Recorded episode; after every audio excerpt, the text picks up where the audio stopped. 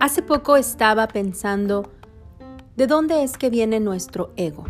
Hola, ¿qué tal? Te saluda Karina en las barreras. Muchos de nosotros podemos ver a alguien más cuando su actitud no es la mejor o ante nuestros, nuestra mirada no es la correcta. Y a eso le llamamos por estar en una actitud de altanería, de decir palabras que tal vez puedan ofender a la otra persona, sentirse menos. Em, y yo me preguntaba, pero ¿cómo el ser humano podemos identificar cuando existe el ego? Y mi conclusión ha sido que en realidad todo ser humano ha tenido una parte de ego. Es más, es parte de nosotros el ego. ¿Y por qué te digo esto?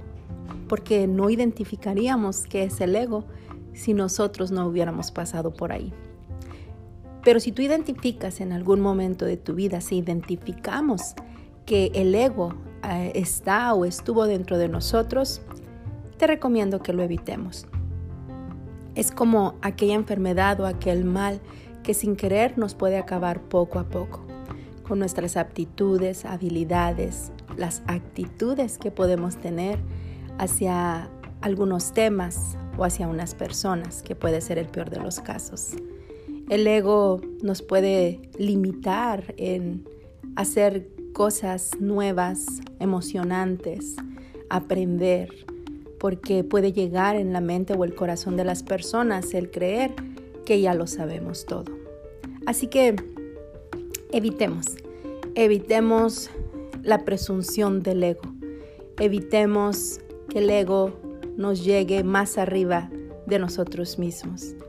Porque todos los días puede ser una experiencia, una lección, un nuevo inicio. Pero si el ego nos gana y, y lo dejamos que siga ahí, que anide, tarde o temprano va a corromper nuestro futuro y no nos va a dejar seguir avanzando.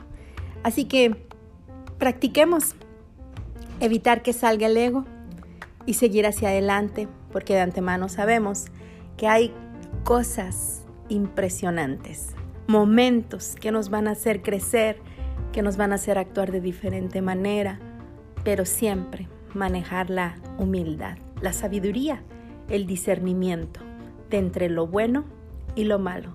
Se despide tu amiga, Karina Barrera.